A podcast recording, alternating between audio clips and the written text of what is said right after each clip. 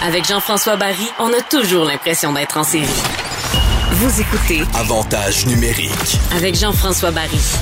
Alors, je vous ramène en 1991, il y a 30 ans, les Nordiques de Québec, qui ont une équipe misérable cette année-là, on doit le dire, qui ramassent le premier choix au repêchage.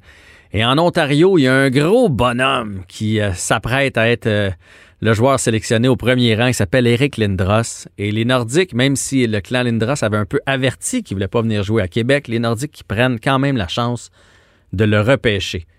Et ce soir-là, sur l'estrade, Eric Lindros s'est levé.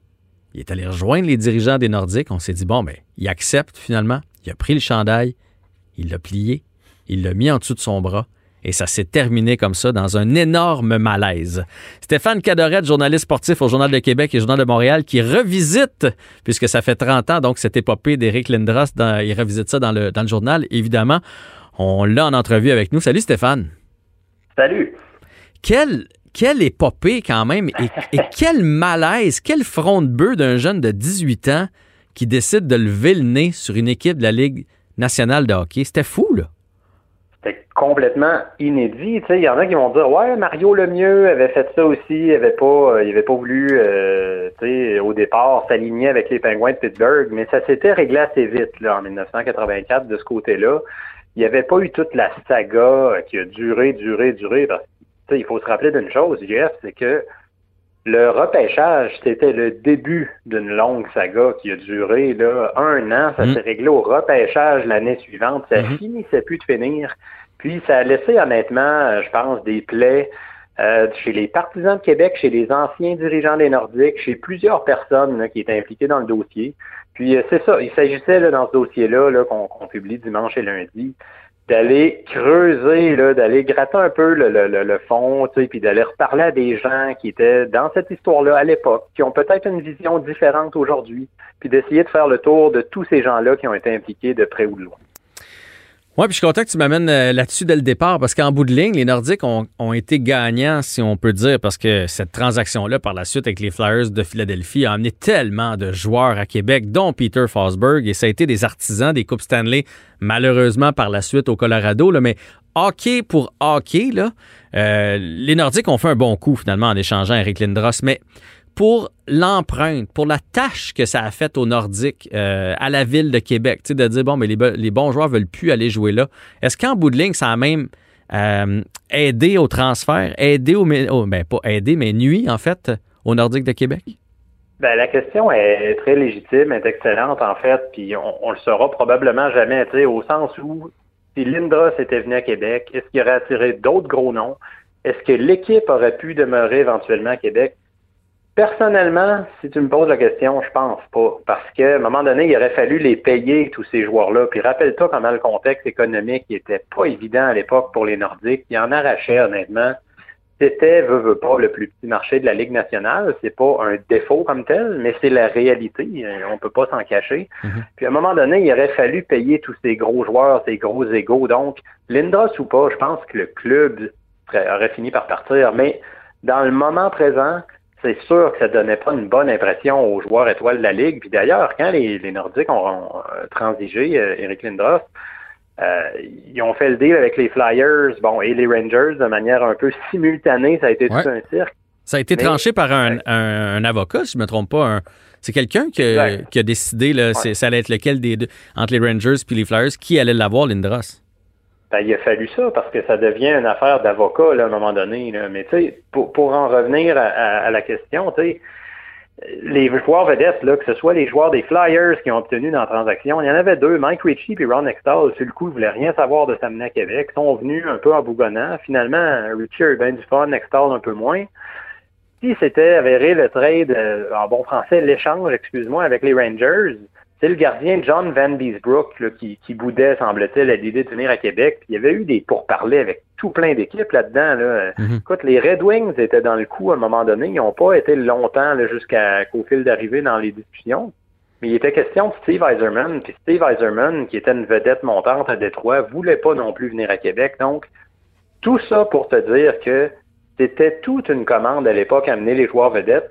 Lindros n'était pas le premier puis pas le dernier à avoir dit non, mais c'est probablement le joueur avec le plus gros aura dont on attendait le plus de choses qui avait refusé les Nordiques. Les Nordiques connaissaient l'opinion du clan Lindros. Euh, est-ce que tu sais euh, pourquoi ils l'ont repêché quand même? Parce qu'il aurait pu transiger le premier choix, euh, justement, aux Flyers, mais avant que ça fasse tout ce, tout ce brouhaha où il aurait pu aller chercher un autre joueur. eux autres, ils croyaient en leur chance de le convaincre? Ben, ils croyaient en leur chance de le convaincre, ça c'est la première des choses. Ils se sont dit à un moment donné, les esprits vont se calmer, on va attendre, on va discuter, puis on verra ce qui adviendra. Puis l'autre chose, c'est qu'ils, dans le fond de leur tête, c'est évident qu'il devait se dire autant Pierre Pagé, qui était le directeur général, entraîneur-chef, que Marcel Aubu, le propriétaire, convaincu qu'il se disait, écoute, dans quelques mois, sa valeur à Lindros va juste monter. Dans le pire des cas, qu'il ne veut pas s'aligner avec nous, comme il prétend en ce moment, on va obtenir une valeur complètement démesurée pour lui. C'est ce hmm. qui est arrivé?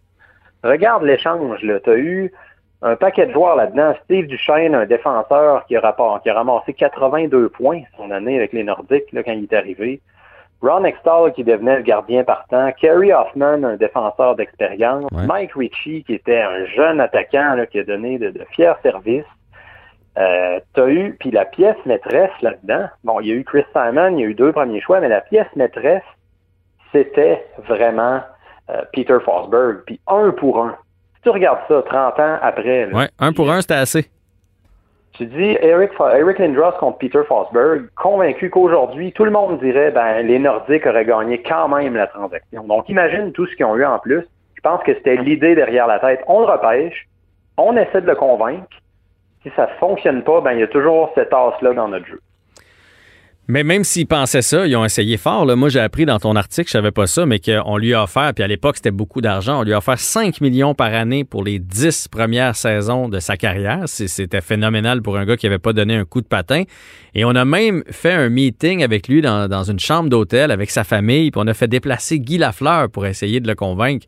Je veux dire, on a joué toutes les cartes qu'on avait dans notre sac.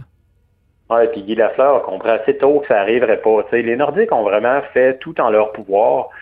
Puis ce qui est intéressant aussi, euh, en toute humilité, dans ce dossier-là, c'est que, euh, rappelle-toi, Eric Lindros a fait beaucoup de sorties publiques il y a cinq ans quand il a été admis au Temple de la Renommée. Oui.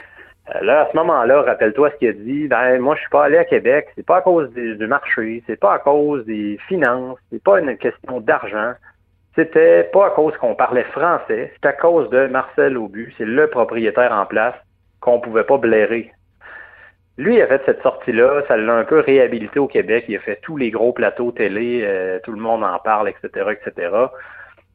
Euh, puis cinq ans plus tard, qu'est-ce qui en reste? Est-ce que c'est nécessairement 100% sur Marcel Aubu?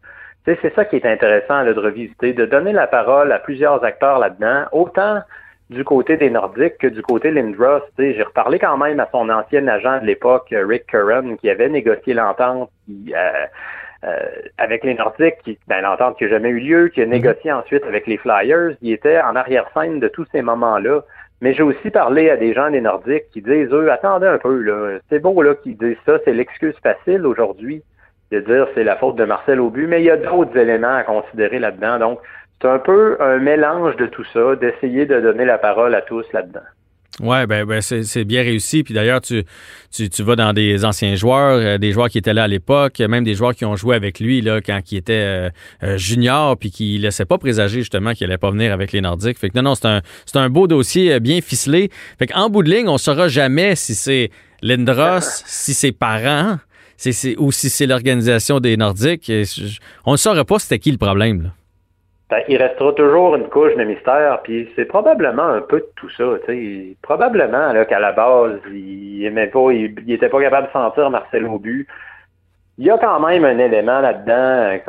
sais, la grosseur du marché, c'est évident que les Lindros voyaient gros, gros, gros pour leur fils. Rappelle-toi, Eric Lindros, c'était The Next One qu'on mm surnommait. Mhm. en référence à Wayne Gretzky, qui était The Great One. Donc, on voyait en lui le prochain Wayne Gretzky, le prochain Mario Lemieux. C'était énorme c'était pas un premier choix comme on en voit aujourd'hui à tout bout de champ, là, qui, oui, c'est des bons jeunes joueurs, des très bons espoirs, mais là, on avait des... là, on avait un exceptionnel. Énorme. Hmm. C'était un joueur, comme on aime dire, un talent générationnel, ce Lindros-là. Euh, donc, c'est évident là, que euh, ça a fait jaser, ça fait encore jaser, puis tout le monde tire la couverte sur son bord. Est-ce que c'était de la faute d'Aubu? Est-ce que c'était de la faute des parents à Eric Lindros? Est-ce que c'était ses parents qui ont un peu euh, changer sa façon de voir le dossier. Est-ce que c'est lui tout seul qui a pris la décision comme un grand? Il y a plein, plein de facteurs à considérer là-dedans. Puis, garde, 30 ans plus tard, on est encore là à en parler au micro. Oui, ben vous irez lire ça. Journal de Montréal, donc euh, dimanche et lundi, euh, dossier de Stéphane Cadorette sur les 30 ans de l'histoire Éric Lindros. Puis tu vois, euh, en lisant ton article, j'ai fini en me disant, ben, les joueurs qui ont été impliqués dans la transaction ont gagné une Coupe Stanley et Éric Lindros n'en a pas eu. C'est une belle conclusion pour les gens de Québec, n'est-ce pas?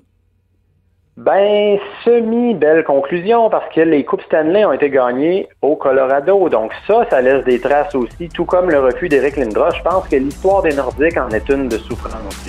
C'est vrai. C'est vrai que vu comme ça, vu comme ça, t'as raison. Mais moi, j'étais pas d'accord avec, avec Eric euh, Lindros, donc, donc j'avais le goût de virer ça à notre avantage pour ça. Hey Stéphane, beau dossier, bien mené et euh, ben, un grand merci de ta collaboration encore une fois aujourd'hui. Toujours un plaisir, n'importe quand. All right, salut.